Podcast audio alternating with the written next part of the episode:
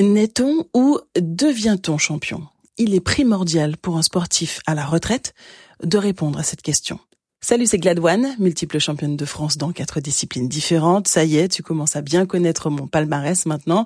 Plusieurs titres nationaux donc, au triple saut, hauteur, longueur, heptathlon, médaillé d'or et d'argent aux Jeux de la francophonie au Liban. Alors oui, je sais que la question du jour est assez récurrente. D'ailleurs, Tony Estanguet, triple champion olympique du canoë-kayak, aujourd'hui co-président du comité Paris 2024, disait dans une interview pour le magazine Terrescence, on ne naît pas champion, on le devient. Et je partage son avis, mais pas complètement. Je t'explique. Il n'aura échappé à personne qu'il est nécessaire d'apprendre la technique pour performer. Un apprentissage long qui permet à l'homme avec un grand H, c'est-à-dire l'humain, l'homme et la femme, de grandir et devenir un expert. Il faut découvrir ses objectifs, s'adapter à son environnement, à son statut évoluant tout au long de sa carrière et à ce corps changeant.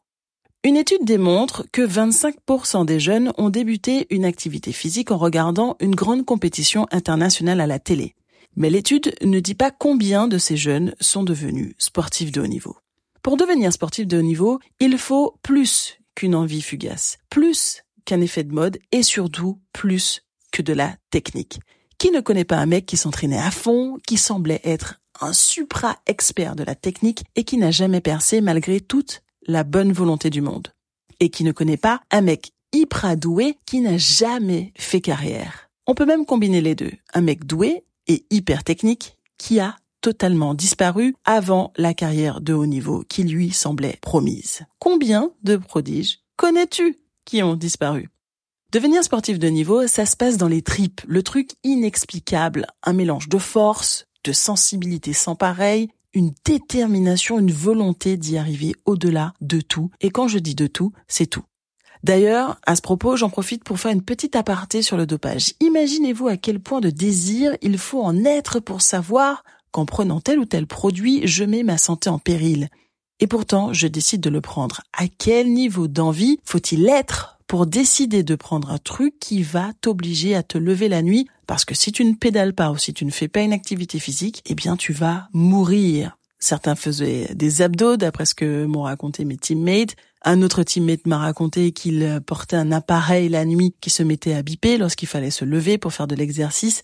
Imagine-toi le stress en te couchant, en te disant, si je me réveille pas cette nuit, eh ben, je vais mourir. Je ne parle pas de ceux qui ne savaient pas ce qu'ils prenaient, hein, à qui on disait euh, prends des vitamines, ou encore ceux qui se dopaient pour faire comme tout le monde, comme euh, la masse, comme ses coéquipiers. Je parle de ceux qui avaient pleine conscience de ce qu'ils prenaient. Et forcément, c'est de plus en plus le cas aujourd'hui avec l'accès à la connaissance, avec Internet, etc. Et pourtant, je ne crois pas qu'il y ait de moins en moins de dopés. À quel niveau de désir faut-il être pour se doper consciemment? À quel point ta volonté de gagner atteint des sommets incompréhensibles et indescriptibles pour être le meilleur ou la meilleure, marquer l'histoire. Et ça, les laboratoires l'ont bien compris. Bien sûr, je ne suis pas en train de dire que je cautionne le dopage. Je mets juste en perspective notre capacité à payer un prix élevé pour gagner, c'est-à-dire le coût de notre vie. Il m'arrive d'être interrogé sur le fait de m'être dopé ou non durant ma carrière. Je réponds souvent, t'as vu mon palmarès, j'espère que si je m'étais dopé, j'aurais fait largement mieux. Mais la vérité est que même pour un titre de champion de France, c'est arrivé que certains se dopent. Pour nourrir cet ogre assoiffé de victoire qui n'est jamais rassasié, certains sont prêts à beaucoup, voire à tout. Mais d'où croyez-vous que vient cette volonté? De la télé? Des autres, des parents, la volonté de faire mieux que son frère, que sa sœur, la volonté d'exister, de marquer l'histoire, de se faire un nom, comme on dit. Quelle est cette petite voix qui en veut toujours plus? Quel est ce gouffre intarissable? Lors de mes différentes rencontres, j'ai discuté avec des parents qui voulaient euh, que leurs bambinos deviennent des champions, des stars du ballon rond, souvent. Hein. Ils me disaient, tu veux pas leur parler pour leur expliquer la motivation, la discipline, mais en vrai, comment motiver quelqu'un encore plus quand c'est un enfant, encore plus quand c'est un enfant que tu ne connais pas. Ben c'est simple, hein. je, te, je te donne un exemple. Demande à un enfant de faire un truc qu'il n'a pas envie de faire. Ranger sa chambre. Essaie de le motiver à aller à la plage s'il n'en a pas envie. À part le chantage, qu'il soit affectif ou pas, je ne suis pas sûre que tu obtiendras les résultats que tu souhaites. J'ai même croisé quelqu'un qui m'a dit, et là, alors là, c'est pour moi, c'est le grand champion, hein, c'est le champion toute catégorie confondue. Il m'a dit, j'aurais pu avoir une grande carrière, mais je n'aimais pas m'entraîner. Ben Coco, c'est précisément là que le bas blesse. Comment veux-tu devenir sportif de haut niveau sans t'entraîner? Car un sportif de haut niveau, c'est, et je vais dire un chiffre au hasard, hein, mais c'est 95% d'entraînement et 5% de compétition. Donc non, tu n'aurais pas pu faire carrière. Et on ne va pas se mentir, tout le monde n'est pas fait pour devenir sportif de haut niveau. Tout le monde ne peut pas s'astreindre à cette vie-là. D'ailleurs, la France fait très certainement partie des grandes nations qui ramènent le plus de médailles dans les catégories jeunes. Mais comment expliquer le gouffre après chez les seniors? C'est simple selon moi. Tant que l'organisation de vie est logique et que le sport reste un loisir en marge de l'école, c'est facile. Quand il faut commencer à faire des choix, c'est là que ça devient difficile. Et c'est précisément là que tu deviens sportif de haut niveau. On prend souvent en exemple le système américain des universités, mais c'est pareil. Il y a énormément de sportifs dans les universités américaines. Mais combien deviennent professionnels? Alors oui, il n'y a pas de place pour tout le monde, encore plus aux États-Unis, on le sait. Mais je ne suis pas sûre que 100% des sportifs à l'université aient envie de devenir sportif professionnel. Ma famille me disait, mais tu fais quoi? Pourquoi tu continues? Ça sert à quoi? Et tu gagnes pas un rond avec ça. Et c'était vrai, hein enfin, à cette période. Et clairement, je me souviens avoir raconté à des amis que je n'étais pas là un soir pour ne pas qu'ils constatent à quel point mes placards étaient vides. Il ne me restait que du lait et des céréales. Le truc horrible quand t'as faim et que t'as rien à manger. D'ailleurs, j'ai une bonne pensée pour tous les étudiants à qui ça arrive parce que je sais qu'ils sont de plus en plus nombreux. Je vais pas vous mentir, le passage où je vivais à Miami était quand même plus faste, mais j'ai eu des très hauts et des très bas au cours de ma carrière. Mais vraiment, j'ai eu une seule constante, je voulais gagner et rien ne pouvait se mettre en travers de mon chemin tant que l'envie de gagner m'animait. Là où je veux en venir, c'est que le désir irrépressible d'être le meilleur et de s'améliorer ne vient pas de l'extérieur. C'est une flamme qui vit à l'intérieur et c'est ce que j'appelle la faille interne. Le truc qui justifie que tu t'infliges autant de souffrances au quotidien. Et ça, personne ne peut nous l'apprendre. Peut-être qu'un élément l'a déclenché à un moment de ta vie, peut-être que tu as une prise de conscience, mais elle a toujours été là, elle sommeillait, elle attendait le moment pour se révéler, l'élément déclencheur. Hier encore, une retraitée des pistes me disait, moi, je suis toujours sportif de haut niveau dans ma tête. Ça fait plus de dix ans que j'ai arrêté pourtant. Être sportif de haut niveau, c'est un état d'esprit et non un état physique. Et cet état d'esprit perdure même après l'arrêt de ta carrière. Et si tu ne le ressens pas tout de suite, il est forcément là, tapis dans l'ombre, prêt à bondir au moment où tu le solliciteras. D'ailleurs, si tu ne le ressens pas, il est peut-être temps de laisser ta vraie nature s'exprimer. C'est peut-être la réponse au mal-être que tu ressens sans pouvoir la nommer, car tu réprimes le champion qui est en toi. Roméo Cournal, le coach en neurosciences appliquées que nous avons eu en interview dans l'épisode numéro 5, dit On ne devient pas libre, on se souvient qu'on l'est. Alors sens-toi libre d'être qui tu es. Tu es un champion, un sportif de haut niveau, souviens-toi que tu l'es. Non seulement c'est ton état naturel, mais c'est très certainement la période de ta vie qui t'a le plus marqué. Quand j'ai commencé en télé en 2012, une semaine après la fin de ma carrière, j'ai accepté de prendre la place que l'on m'offrait au sein d'une rédaction des sports. Bah ouais, le métier étant super difficile, eh bien tu prends toutes les opportunités qui, qui se présentent à toi.